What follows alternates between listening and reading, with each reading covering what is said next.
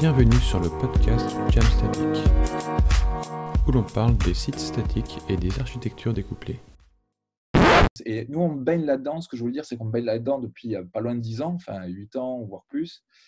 Euh, le podcast, pour moi, il doit être aussi un peu accessible aux gens qui ne sont pas au. Donc, il va falloir faire un effort un petit peu de, tu vois, de ralentir un peu le truc.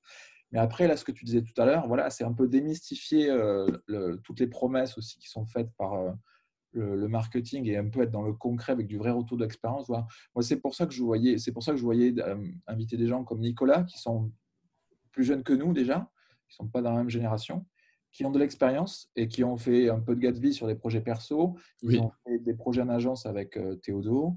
Ils ont fait, ils ont eu plein de retours avec euh, avec les meet-up qu'ils ont fait à Paris. Maintenant, Nico, il a il a bougé avec Josh chez euh, chez Orbit. Orbit. là, du coup, on voit qu'il a aussi changé de stack. Waouh, on se dit qu'il a plein de choses d'intéressantes à raconter. et, et, voilà quoi. Et voilà, Nicolas, je pense que c'est le profil idéal euh, du gars qui, euh, qui, à la base, en connaissant JS, en étant front-end, comme tu disais tout à l'heure, Arnaud, oui. a les compétences requises pour mener à bien un, projet de Jamstack. Ouais, ouais, complètement. Et, euh, et, qu'on évite aussi, comme tu dis, de, sombrer dans le, dans le, uniquement dans le dialogue de, de, deux vieux cons.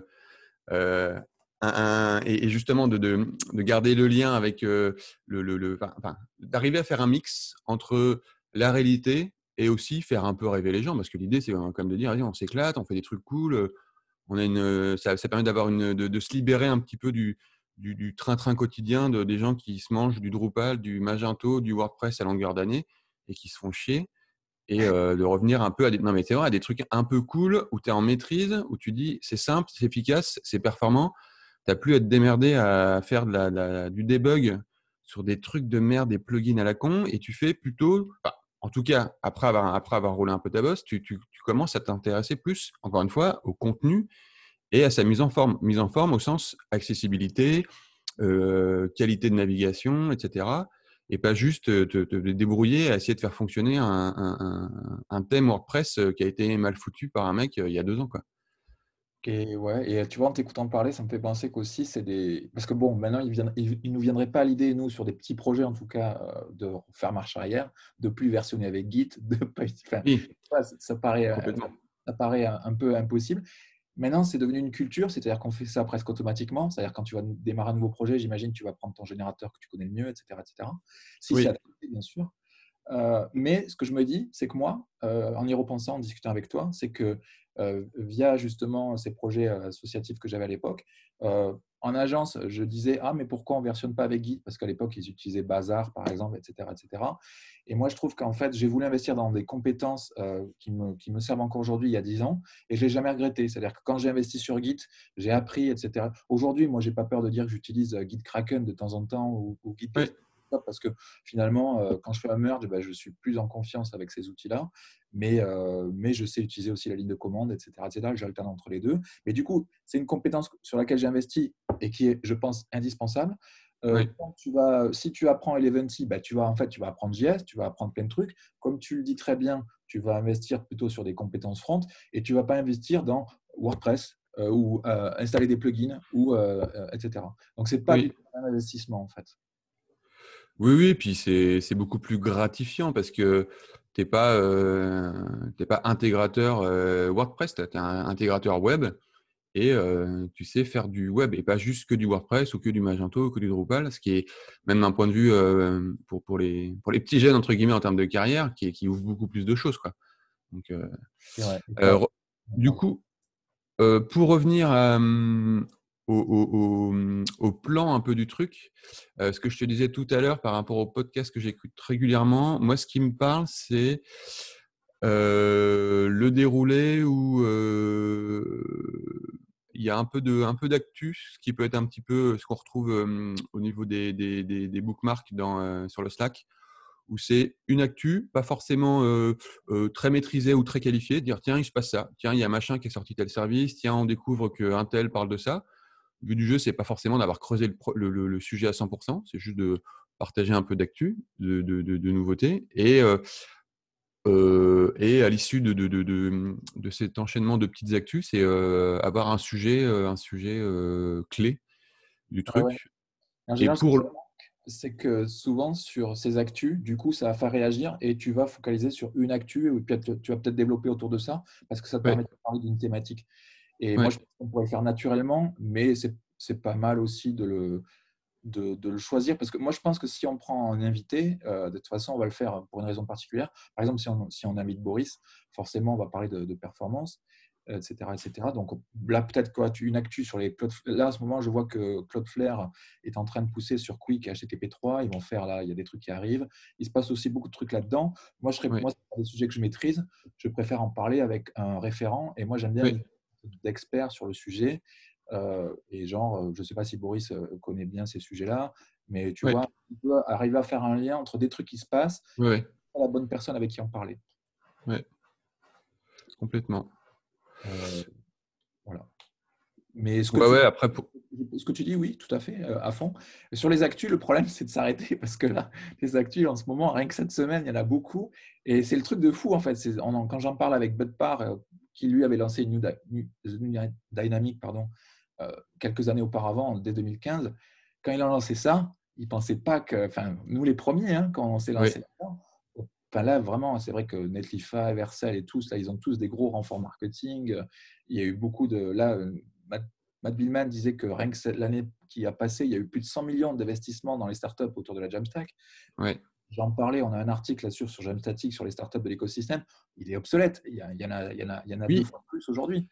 oui, oui, oui, c'est. Mais ouais, ouais, c'est clair, c'est complètement dingue l'ex- l'explosion qu'il y a pu y avoir euh, là-dessus. Et, et euh, on est passé du, du- justement de la, de la- de la- des, des petits hackers talentueux euh, qui sortent des outils il y a, avec des années avec à l'époque de Metal Smith, euh, de, de Jekyll et compagnie, où c'était c'était assez, euh, assez noyauté, assez connoté euh, euh, bidouilleur, hacker, dev, machin.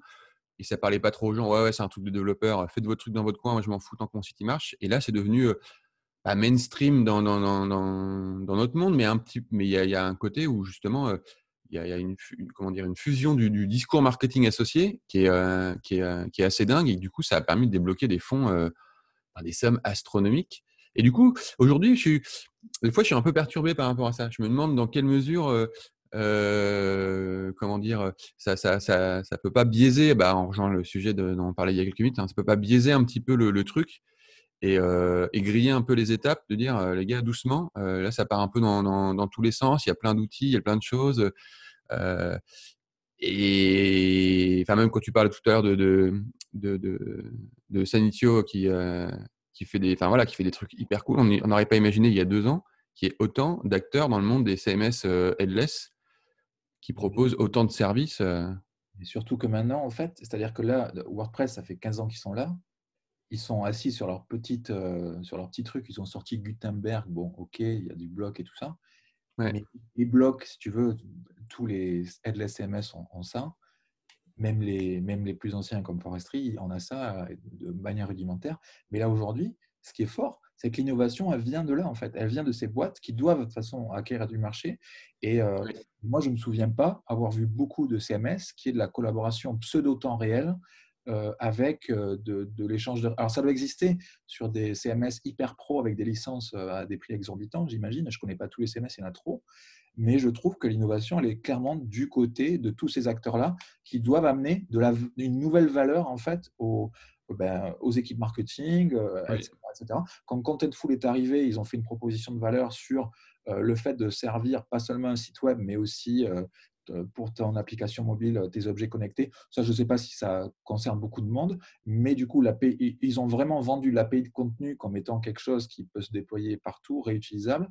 Et je pense qu'il y a plein de boîtes qui attendaient ça. Et WordPress, ben, jusqu'à preuve du contraire, il y a quelques années, en tout cas, ils n'étaient pas sur ces ouais, trucs. Je suis sûr qu'à chaque fois, si on invite un expert Drupal ou WordPress, il va nous dire que c'est possible. Donc, je ne peux pas trop parler sur ces sujets-là. Mais en tout cas, moi, j'ai un prisme maintenant, comme tu dis, qui est un peu biaisé par toute la communication de toutes ces boîtes qui innovent quand même, qui sortent beaucoup de, oui. de features et qui se battent toutes pour avoir un petit peu une, leur place, leur, se faire leur place au soleil. Quoi. Oui, mais puis euh, le, le, moi, en ayant bossé pas mal de temps en, en agence, j'ai aussi la, la, la, réalité du terrain. de dire, enfin, j'ai fait beaucoup, j'ai participé à beaucoup de projets de, de, e-commerce ou de, de, de, contenu. Et euh, c'était systématiquement pour la gestion de contenu, du WordPress ou du Drupal.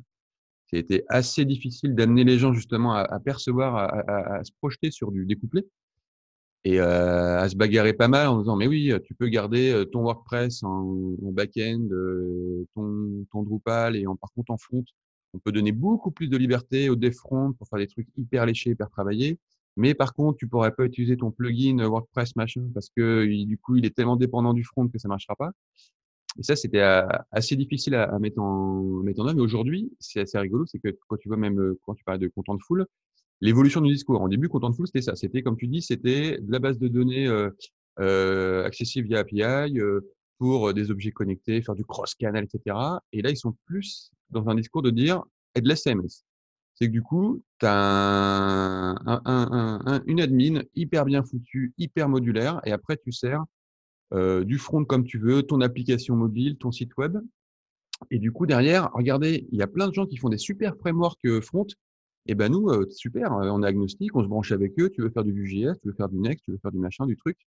Ça marche tout seul. Et du coup, le, discours a changé là-dessus. C'est plus dans le sens que dans, lequel moi là il y a quelques années de dire L'idée, c'est d'avoir un peu le meilleur des deux mondes entre guillemets, quoi, en fonction de tes besoins de gestion de contenu, de volumétrie, euh, de, de contraintes utilisateurs, et en même temps au niveau du front, que, que, que ta DA fait des trucs un peu, un peu, un peu folles ou, au contraire tu as des contraintes très, euh, très accessibilité, et ben tu peux mélanger les deux. Et oui, ça va demander un peu de travail parce qu'on est tellement habitué à, à, dérouler du WordPress ou du Drupal qu'au début ça va piquer un peu parce que ça marchera pas, que les devs ils vont un peu se casser les dents, ils vont recommencer, ça sera pas super performant, etc. Mais une fois que tu as passé ce, cap-là, bah, c'est hyper cool et, euh, et euh, voilà. Ouais, moi j'aime bien les. Alors c'est vrai que tu as raison de le rappeler. En fait, le, le, le truc de base, c'est de sortir de la frustration. Tu l'as dit plusieurs fois. Alors moi, je l'ai pas expérimenté parce que j'ai jamais été, j'ai jamais été sur WordPress en fait. Depuis le début, j'aime pas en fait. Donc, euh, et, je sais pas. Et, je peux pas. Et, Drupal aussi au début me faisait beaucoup peur et je trouvais que c'était déjà trop gros pour les ce que j'avais à faire en fait. Mais ouais, puissant pour des projets. Mais ce que je, alors moi pourtant après on a fait des projets en Drupal. J'ai à l'époque on avait fait venir euh, Bastien de Joli Code qui nous avait euh, épaté avec Drush et tout. À l'époque on connaissait pas tout. ça. Eh oui. Euh, lui, il était vraiment très fort. Et là, je voyais vraiment l'avantage en termes de productivité de, de, gens qui sont vraiment experts Drupal. par exemple, bon, je connais Joli Code, moi surtout, qui sont experts là-dessus.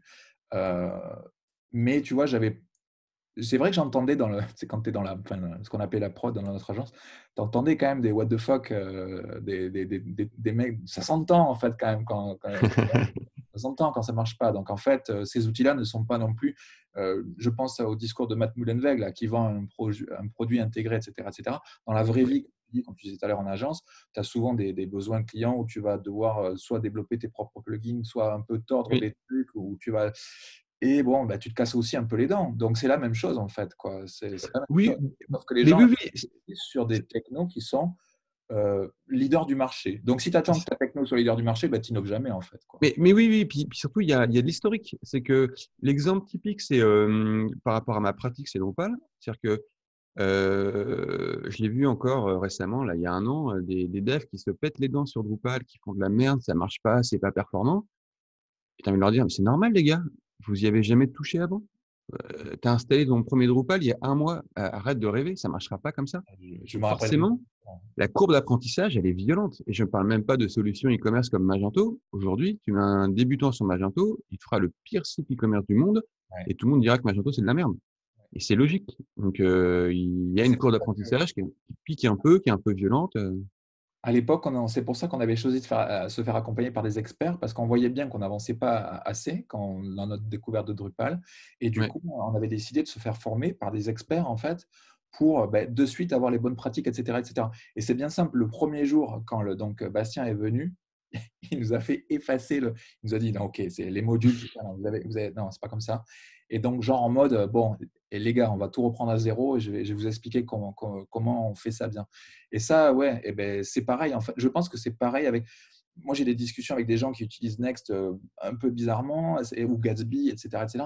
et je pense que ça, ça ce n'est pas le problème de l'outil. C'est le problème de, prendre le temps de, l'apprentissage et de, de, maîtriser son outil. Et il y a peu de gens. En fait, moi, ce qui est bien, c'est tu disais tout à l'heure, tu l'as dit à un moment, tu as dit, tu étais en contrôle. Mais oui, parce que tu es en contrôle parce que, bah oui, parce que, tu, parce que ça fait longtemps que tu pratiques et que maintenant, en fait, tu, tu, tu, connais très bien comment il faut utiliser tout ça. C'est vrai que pour un débutant, ça peut être un peu. Et c'est pour ça que Gatsby, je pense, a du succès et, et que dans les discussions qu'on avait sur le Slack, on, le comparait un peu à WordPress parce que bah, il vise un écosystème de thèmes, de plugins, euh, de, solutions intégrées, etc. etc. C'est ce que vend aussi euh, Matt Mullenweg avec WordPress.com. Et on est plutôt dans un truc de dire hé les gars, réfléchissez pas trop, il y a des plugins, utilisez-les. Alors, c'est magique au début, c'est génial. Mais dès que tu vas sortir du cas où le plugin, euh, eh ben, il va falloir apprendre. Et mec, dessous, eh ben, bon courage, parce qu'il y a de la tech dessous. Oui, oui, ou, ou même, même, même d'un point de vue purement business et marketing aussi, le, fantasme du produit gratuit, c'est complètement mytho. C'est qu'aujourd'hui, un WordPress, si tu, tu, tu montes, installes un WordPress, bah, il est un peu tout nu, il n'y a pas grand-chose. Et si tu vises de faire un site un peu dans la norme, il va te falloir collecter de l'information, il va te falloir avoir du, donc du formulaire, euh, optimiser ton SEO, etc., etc. Et tout ça, ça passe, ou te protéger contre le, contre le, contre le hack, tout ça, ça passe par des plugins qui sont payants pour être efficaces. Ça va être des licences pas forcément folles, hein, ça va être peut-être 100, 200, 300 dollars, mais tu mets tout ça bout à bout, tu vas arriver à 1000 dollars par an, et euh, sans compter l'hébergement, etc. Et tu dis, bah non, c'est pas gratuit du tout. Et c'est pas grave, hein, c'est normal que ce soit payant. C'est juste un raton de fantasmer d'un produit clé en main gratuit. Ouais. Et ou, de se dire, je vais euh, prendre un petit euh, dev freelance qui va me faire euh, le plugin anti-spam magique. Ça, pareil, ça n'existe pas. Donc, aujourd'hui, voilà, c'est encore une fois, il y, a, bien deux aspects. Il y a l'aspect, il faut donner les moyens de maîtriser l'outil, la technologie. Donc, tu peux avoir les meilleurs développeurs du monde s'ils ne se sont pas cassés les dents sur un ou deux projets, ça va pas être super ouf. Et de l'autre côté, en termes de business et de budget, bah voilà, c'est, rien n'est gratuit. Il faut juste, entre guillemets, juste, c'est vite dit, euh, euh, trouver le meilleur compromis entre euh, ton objectif, tes besoins et le, et le budget que tu, peux, tu, vas, tu peux, tu vas y mettre. Oui, et sur le budget, je pense qu'aussi, bon, ce qui a fait la popularité de, de Netlify, ça a été qu'au début, c'était entièrement gratuit. Versal est encore aussi sur des formules entièrement gratuites.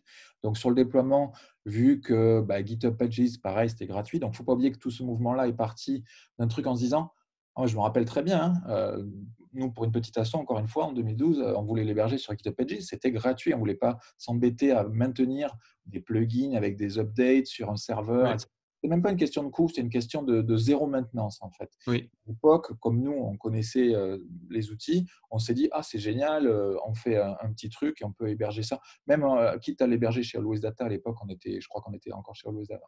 Ils sont d'ailleurs toujours, je pense, chez Always Data pour pas être chez GitHub. Mais tu peux faire ça en fait. Euh, oui, mais entre-temps, comme tu as dit très bien, l'écosystème s'est développé. Et maintenant, quelqu'un comme Matt Mullenweg, euh, c'est du pain béni pour lui parce que tu lui dis Ah, mais tu veux Algolia Mais attends, mais si ça va peut être payant. Ah, mais tu veux Contentful? Mais regarde les prix. En plus, c'est pas open source, etc. etc. Et donc là, maintenant, euh, on pourrait faire, je crois, une émission entière sur le pricing. Oui, c'est clair. Parce que c'est vrai que tu as intérêt à, savoir. et c'est ça qui est compliqué, en fait, pour passer à la Jamstack c'est de se dire, ça, va me coûter combien en fait? Parce que, ok, le cloud, ça va pas me coûter cher, je vais pouvoir scaler, mais mon site va pas tomber en rade, j'aurai peut-être pas de, mise à jour à faire, etc. etc. Mais euh, combien j'ai de contributeurs sur mon full? Combien, enfin voilà, combien je vais utiliser? Et ça, ben voilà, il faudrait, euh, ben, faut faire un petit travail de recherche. Hein. Je pense que tous, en out, tu dois être habitué à faire ça, à, deviser, euh, à deviser un projet. Et c'est moins compliqué que quand tu as l'habitude de deviser un Drupal parce que tu sais exactement à peu près ce que tu vas. Ben, c'est ça. Ben, voilà, c'est la même chose. Même d'un point de vue euh, avant-vente, euh, dans le contexte d'une agence, quand tu veux vendre un produit, euh, entre guillemets, Jamstack à un de tes clients, c'est plus de travail, plus d'efforts. Je l'ai vécu sur, sur deux, trois projets, justement, dont un avec Contentful, où là, pour le coup, ça qui était un, un bon binôme avec le, le directeur technique d'agence euh, de com. Donc, euh, moi, agence de développement, lui, agence de com, pour un client euh, commun. Et on a bien travaillé ensemble pour justement faire un petit tableau comparatif, combien de contributeurs seront nécessaires, les coûts, etc. Et c'était beaucoup plus d'efforts que de sortir un Drupal clé en main où on a nos tableaux magiques tout faits avec des coûts complètement maîtrisés, mais avec le recul, c'était il y a deux ans, je me dis qu'on a, on a, on a très très bien fait parce que ça, ça, ça, ça, évolue dans le bon sens. Et aussi, le truc, c'est que euh, si on voulait, euh, pour ce projet-là, basculer de, de Contentful à Prismic, bah, on pourrait le faire en fait. Et ça ne demanderait pas tant d'efforts. Et on pourrait même dire, bah, on revient sur l'open source avec Drupal. Voilà. Euh, on reprend un Drupal en, en API, enfin en headless, et on peut se brancher dessus parce qu'on aurait juste à retravailler un middleware, mais tout le front ne bougerait pas d'un poil. Ok, euh, ça c'est ouais, ça c'est intéressant du vrai parce que après c'est vrai que tu peux te dire, c'est ce que vend un peu euh, Matt Billman chez Netlify, c'est que tu as des parts interchangeables. Ouais, non, mais dans la vraie vie, euh, tu t'amuses pas, tu vas pas t'amuser à changer ton LSMS tous les jours. Le SMS c'est compliqué, il faut embarquer toutes les équipes, il faut prendre des habitudes. Il non, mais non mais bien sûr, bien sûr. En fait, il y, a bien deux aspects. Il y a bien deux aspects et c'est pas magique non plus. Il y a bien le fait de se dire, on va pas changer de CMS tous les six mois mais on peut le faire sans mettre en péril ce que le client final voit. Donc ça, c'est vachement intéressant déjà. Euh, et après, derrière, bien sûr, il y a tout le tout le, l'onboarding de, de, l'équipe qui va contribuer. Forcément, passer d'un content de full à un Drupal, ça va demander euh, du travail, de la formation des équipes, euh, un certain nombre de tests, etc. Donc c'est pas c'est pas négligeable non plus. Encore une fois, faut pas, faut pas rêver, mais c'est beaucoup plus facile parce qu'encore une fois, on est sur du sur du sur du découplé quoi. Ouais. moi, alors moi, je ne sais pas quelle est ton expérience là-dessus. Euh, et moi, j'ai l'impression qu'on peut aussi être dans un, dans un processus, euh, un processus d'amélioration progressive parce que tu peux partir très simple euh, et puis te dire, moi, tu vois, je vois des clients chez Forestry qui, au début, partent simple, et puis après, ils voient qu'ils ont beaucoup de médias, ils commencent à se dire, je vais chez Amazon, je vais chez Cloudinary, ok, ah, mais jusque-là, je déployais avec, avec, je sais pas, avec GitHub, peut-être que je vais passer chez Vercel ou, ou ailleurs. Et puis, peut-être que je vais rajouter de la recherche après. Et tu n'es pas obligé de tout faire d'un coup. Euh, je ne sais pas si les projets. Alors, je sais que Budpar, lui, euh, leur agence New Dynamic, ils ont vraiment des formules qui sont. Euh, c'est ce qu'ils vendent en fait. Ils vendent de, l'accompagnement itératif sur des projets avec. je ne te vends pas un produit fini. on va y aller par étapes et on va s'adapter en fonction de, de, bah, ton besoin et on va y aller à ton rythme aussi. Et je me demandais, parce qu'en agence, on a souvent eu du mal à vendre l'agilité. Oui. Une question que je me demandais, c'est est-ce que c'est plus facile de vendre de l'agilité avec euh, justement ces stacks-là? Bah, en fait, ce qui est, pour moi, ce qui est difficile, c'est que hum, euh, ça oblige les équipes, le client, à se concentrer sur les fondements de son projet. C'est-à-dire que ce que je veux dire par là, c'est que très souvent, quand on parle de faire un, un site web, un site de contenu, euh, il y, a, y, y, a, un biais qui, qui, qui fait que on veut tout de suite choisir un CMS. Voilà. Ouais, WordPress est super bien. Les gens sont rassurés parce qu'ils connaissent WordPress et ils vont structurer leur contenu en fonction de WordPress. Alors que il faudrait pas faire ça. Il faut, étudier le contenu qu'on veut publier, l'architecture de contenu, la typologie de contenu, la manière dont on va le contribuer.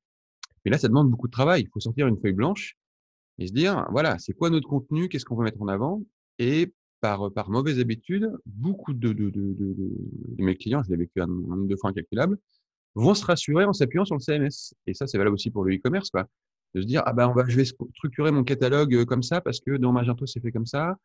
Et, euh, et, forcément, quand tu pars sur une, euh, stack un peu plus euh, progressive, permissive, évolutive, eh ben, ça fait un peu peur. Ça fait un peu peur parce que tu pars avec un truc qui te dit, eh ben, tu fais ce que tu veux tu dois, tu peux créer tous tes champs, euh, tu dois les structurer comme tu veux.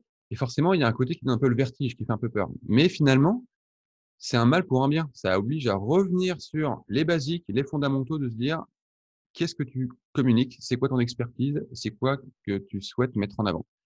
Et une fois cette étape-là produite, eh ben, les clients ils sont soulagés. En fait, ils sont contents. Ils sont fiers d'avoir sorti un truc et de ne pas avoir été drivé par le par le par l'outil, par la CMS. Et après, derrière, c'est euh, beaucoup plus facile aussi de les pousser sur du, de l'itératif, comme tu disais, de dire commençons petit, arrêtez de voir euh, dans deux ans. Voyons maintenant, là, dans les trois premiers mois, qu'est-ce qu'on fait? Dans six mois, qu'est-ce qu'on fait? Il faut, faut shipper, il faut, faut... Ouais, et c'est ça. Et aussi le fait de, exactement comme tu dis, il faut shipper. C'est-à-dire que qu'est-ce qu'on peut sortir rapidement, efficacement, et finalement arrêter de faire des plans sur la comète. Peut-être les choses qu'on imagine aujourd'hui seront périmées dans un an. Donc commençons par des choses simples dépensons juste l'énergie qu'il faut pour sortir ça. Et peut-être que dans six mois, on se dit, l'idée qu'on avait, elle était pourrie. On a bien fait de faire un léger. Donc, cette idée pourrie, on la dégage. On n'a pas dépensé un copec dedans. Donc, ça a été économique. Et tout le budget qu'on a économisé, on va pouvoir le réinjecter dans vraiment ce qui est pertinent parce que ça bouge tout le temps. Oui, et, euh, et, alors en plus, euh, pour les développeurs, enfin, je ne sais pas si vous, euh, pour, la, pour la phase de prototypage, je trouve que ces outils-là, par exemple, je ne sais pas, tu prends un, Eleventy, Tailwind, machin, tu peux sortir des prototypes cliquables, enfin, avec du vrai contenu si tu l'as déjà, très rapidement. et puis même si tu vas même, je sais pas, même si tu drops ça, que tu fais que ton front là-dessus, que tu le portes après dans autre chose, mais tu peux déjà valider des trucs assez rapidement sans avoir à. Et ça, je ne me rends pas compte, tu vois, parce que maintenant, je suis coupé de la prod en agence et je ne voudrais pas que quelqu'un qui écoute ça et qui fait du dopage dise non, mais moi aussi, je fais des protos en 2-2 et, tu rigoles ou quoi. Et là, je trouve que c'est euh, genre super light, quoi. Genre 10 champs de front matter, pam pam, une moulinette, c'est terminé, quoi. Oui, mais ça, pareil, hein, c'est, ça demande un petit peu de, recul et de, de, de se dire, euh, euh, oui, un, un, dev peut le faire. En fait, un dev peut te monter quelques templates vite fait, bien fait et tester en, en, en, binôme avec, avec l'UX des choses. on teste vite fait un truc, mais en conditions réelles. Quoi. C'est publié sur, sur un Etify, sur Vercel et tout de suite, on peut voir si ça marche en contexte, parce que même aujourd'hui, s'il y a plein d'outils, Figma et compagnie, qui permettent de, de simuler de la réalité, et eh ben, c'est toujours à côté de la plaque. Tu passes en mobile, ça marche pas. Tu passes sur une tablette, ça marche pas. Tu te rends compte que en fait, euh, l'effet un peu waouh que tu as voulu faire, bah, ça marche pas du tout. Donc, le fait de shipper des petits protos euh, euh, à la con, entre guillemets, en mode, même si c'est moche, même si c'est mal calé, on s'en moque. L'idée, c'est rapidement de pouvoir shipper. Et comme tu dis, bah, c'est rigolo parce que c'est le, c'est tout le, c'est le, c'est la baseline de, de. C'est, euh, tu développes, tu as un aperçu, euh, tu livres ton truc. Quoi. Exactement. Et je, et je, suis convaincu qu'aujourd'hui, euh, pour moi, c'est le, le, futur des, des futurs, enfin, entre guillemets, quoi, des, euh, des petites agences euh, ou même des grosses agences, de dire, on fait ça tout le temps. C'est que on veut de plus en plus que les, les, les gens travaillent entre eux. Donc, de la conception, de l'UX, avec les développeurs, avec le pilotage de projet. Et aujourd'hui, pour que pour qu'on puisse tendre vers ça, il faut, justement s'appuyer sur ce type d'outils pour que très tôt, le dev, il soit avec les équipes de conception, OK, euh, attends, je te montre un truc vite fait par rapport à, à, votre projection. Euh, et euh, pour l'avoir déjà expérimenté avec des avec des dev front, c'est hyper plaisant parce que du coup, tu as un retour immédiat aussi sur la faisabilité. C'est-à-dire que quand tu veux faire un effet d'animation un peu sympa et que en théorie ça marche, en pratique, tu dis bah non, ça marche pas. Pourquoi ça marche pas? Parce que c'est trop consommateur de données, euh, ton, ton, navigateur il est en souffrance, euh, ton expérience utilisateur elle est, elle est déglinguée. Et donc plutôt tu peux prototyper le truc et plutôt le défront qui peut te dire euh, bah regardez ça marche pas vraiment quoi. Et le, bah, du coup, ça me fait penser à ce que je me rends même plus compte, mais quand tu en parlais, c'est qu'aujourd'hui, c'est comme ça qu'on travaille chez nous aussi, c'est que quand tu veux faire un truc, bah, tu fais ta branche, tu fais ton truc, c'est déployé automatiquement. Tu as la preview. Tu peux mettre du CI, tu peux regarder si tu as, si as, amélioré ou si ta euh, performance est meilleure ou pas. Et donc, waouh, et, et, tout ça, c'est quasiment gratuit. Et, en termes de workflow, pour montrer à un client, tu, un client, tu peux lui montrer toutes les étapes successives d'un projet. en mmh. Il peut tout valider, etc. Avec. Et ça, à l'époque, moi, le enfin, on galérait un petit peu à maintenir, mais c'était il y a longtemps maintenant. Moi, je te parle il y a 10-15 ans, donc ça commence à faire. Non, mais à l'époque, gérer des environnements de pré-prod, etc., où à l'époque, je faisais ça avec FTP, tu mettais des fichiers, machin, et hey, Jérémy, c'est bon, je peux y aller. Enfin, bref. Non, mais tu as connu ça, ça te fait sourire. Les gens Bien sûr. les gens ne se rendent pas compte aujourd'hui. Aujourd'hui, c'est spoil kids, quoi. C'est des, des gamins. C'est tellement facile. Et, et oui, mais c'est facile. Mais je pense qu'il y a plein de gens qui n'ont pas encore ces workflows-là, en fait, qui ne, le, qui, ne le, qui, ne le, qui ne voient pas le bénéfice. Et, et quand dans ces workflows-là, tu peux aussi avoir les designers, euh, parce que tu vois, des outils comme Abstract maintenant qui permettent aussi de versionner des trucs, etc. Waouh, les gars, ça peut être tellement plus efficace. Tu peux être, et moi, je me sens tellement plus en confiance quand je travaille sur une branche, sachant que je vais avoir euh, des retours, etc., que je vais rien casser. Je suis vraiment dans un. Moi, ça me. Je suis tellement safe là-dedans que, en fait, tu peux te permettre des folies. Euh, c'est pas grave, en fait. Auras des... Tu sais que tu auras des retours, tu sais que tu auras des tests, etc. Mais c'est ça, tu peux prendre le, le, risque, entre guillemets, de faire des tests parce que tu vas faire une, deux, trois branches, tu vas garder des trucs en merger, en jeter, mais c'est pas grave.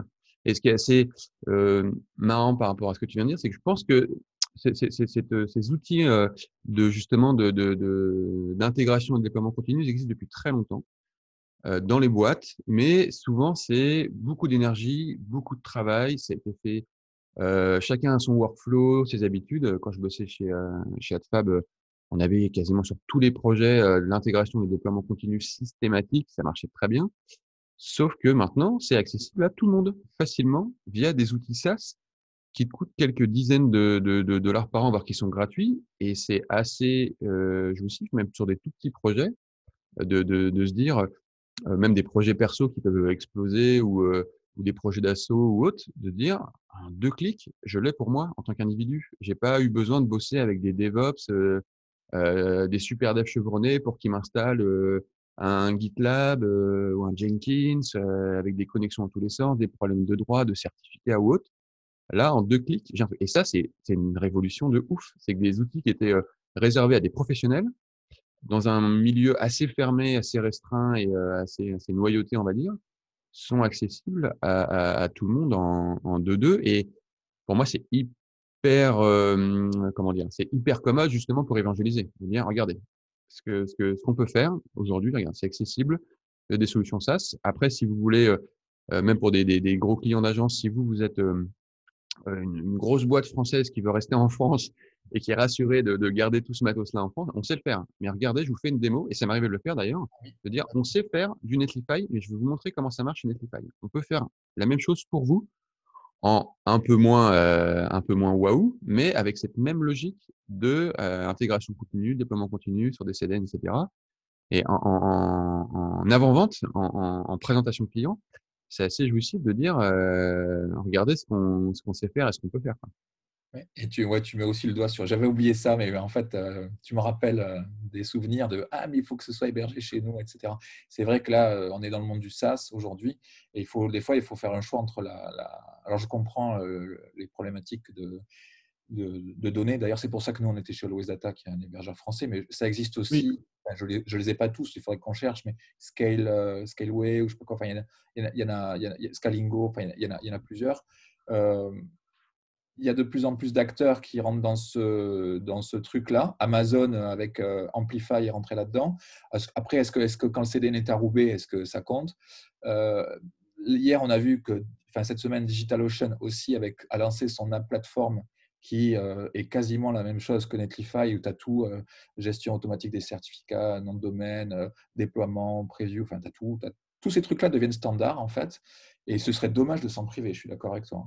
Après, il ne faut pas trop se casser la tête quand on parle de sites de contenu. Hein, quand, c'est du contenu public, que ton contenu public soit hébergé euh, dans la Creuse ou euh, à New York, euh, tu t'en moques un peu, puisque par définition, ton contenu est public. Après, ça peut être un peu plus tricky quand tu collectes la donnée utilisateur.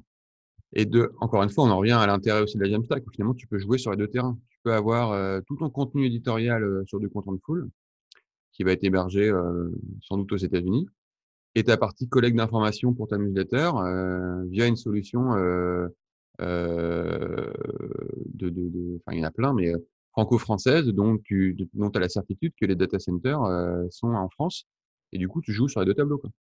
Mmh. Je crois que ça c'est allemand, donc je sais peut-être qu'il y a des serveurs en Europe, je sais pas. Oui, oui, euh, oui, oui c'est vrai que l'habitude de, de, voir des Américains partout euh, dès qu'on parle de ça. Mais, euh, oui, Et oui, parce que quand on parle de Strapi, quand on parle d'Algolia, euh, c'est des Français en fait, tout ça. Oui. Et même s'ils sont à San Francisco pour des besoins forcément d'investisseurs et de marketing, ils ont, je sais qu'Algolia les équipes étaient à, Paris. Strapi, je pense aussi qu'ils sont encore basés à Paris. Et il y a aussi pas mal d'acteurs francophones et, oui. et, et c'est cool parce qu'on est vraiment un peu leader là-dessus. D'ailleurs, le fait de voir les Parisiens Nicolas Mathieu gagner le, le, le, Jamie Award sur le, le Jamstack Meetup de Paris. Euh, voilà, c'est cool. Moi, j'avais fait venir quand même Phil Oxworth, donc, qui est développeur euh, Relation chez Netlify, en 2016 à Toulouse. Il n'y avait personne. Les gens n'ont pas capté, en fait. Moi, j'étais dégoûté. dégoûté. Il est venu, on était 15. Bon, c'est cool, on allait au resto, il était super sympa et je suis très content d'avoir passé du temps avec lui. Mais euh, moi, j'étais dégoûté parce que ça m'a pris du temps. Il est venu et tout. Il venait juste. vous, monsieur? Il venait juste de rentrer chez Netlify. J'avais aussi un, un, évangéliste de chez Algolia qui était venu. Euh, et moi, j'étais là, waouh, génial. Netlify et Algolia, tu fais un meet-up, waouh, awesome. Et je me suis dit, ouais, on n'est pas à Paris, en fait, c'est compliqué. Oui. Les gens ne connaissent pas, tu es trop early adopter. Et, euh, et, les gens, ils veulent juste des, voilà, là, là, tu leur parles chinois, en fait. Quoi. Et là, j'étais là, OK. Et, oh, et, je me suis dit, ça va prendre du temps. Euh, et, et, quand je vois le succès des meet-up à Paris, quand même, je me dis que l'intérêt euh, est, est, grandissant. Et, oui, oui, oui. Et puis, comme tu le disais, on voit de, de, de plus en plus, justement, de, de en, creusant un peu, tu te rends compte qu'il y a beaucoup d'acteurs qui sont, euh, qui sont euh, français francophones. Enfin, ça fait un peu chauvin, mais, mais finalement, même au-delà de ça, c'est que tu as plein de boîtes qui sont, même je, je, le disais à l'instant, euh, tu as, l'impression que c'est des boîtes américaines, alors qu'en fait, non, tu as plein de boîtes à travers le monde, même en Europe. En Europe, il y a un vivier assez monstrueux de d'acteurs. Euh, regarde Sanity, c'est norvégien. L'auteur de Gridsom, pareil, Hugo, c'est danois. Oui. Euh, Jekyll, je suis désolé, euh, c'est fait par les Américains, mais en ce moment, c'est maintenu par un Indien. Oui. Euh, donc, ouais, l'innovation. Les Américains, ils ont des sous, surtout, en fait. après, ils ont beaucoup d'ingénieurs français. Hein. L'AI chez Facebook, Yann Lequin, il est, il est français. Oui. Les ingénieurs, il y a aussi des, des, Français. Enfin, bref, il y a des Français dans beaucoup de startups là-bas. Cocorico pour nos ingénieurs. Et, et aujourd'hui, avec les programmes d'accompagnement, avec Xavier Niel et tout ça, je pense qu'on va voir d'autres acteurs euh, émerger euh, euh, là-dedans, je pense. Et c'est vrai que tu as raison, il y a pas mal d'acteurs européens. Je ne les ai pas tous en tête, mais il y en a, il y en a pas mal. Ouais, ouais. Bon, ben, on est pas mal déjà, tu vois, sur, un premier, sur une première impro. Moi, j'ai envie de partager ça avec nos amis du, Slack et d'avoir leur, leur, retour. je trouve ça très cool, je trouve ça très cool de prendre le temps. On verra après sur la, Peut-être qu'on fera ça peut-être une fois par mois, j'en sais rien, on, va pas trop, on verra quand les gens seront dispo en fonction du, truc. Moi, je veux pas me mettre trop de. Il y a des gens qui se disent ouais, je vais faire un épisode par semaine parce qu'il faut publier, publier du contenu. Et puis après, au bout d'un moment, tu vois qu'au bout de trois mois, il s'effondre. Donc, euh, Oui, puis, puis, puis c'est pour moi, c'est du, c'est du bonus. C'est-à-dire que c'est, on n'est pas là pour justement faire de la vue et potentiellement faire de la pub pour rentrer de l'argent.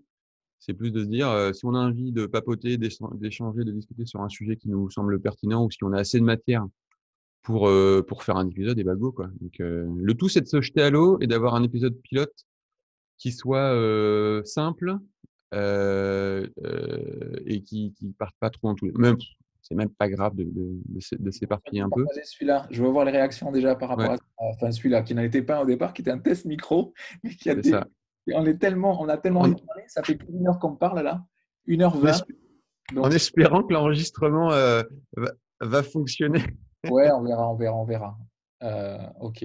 Bon, ben voilà. Eh ben, écoute, euh, ouais, quand je vois le temps, il faudra aussi, tu vois, check, checker le temps et, euh, et avoir un timekeeper parce que waouh, ça, va, ça passe oui. vite.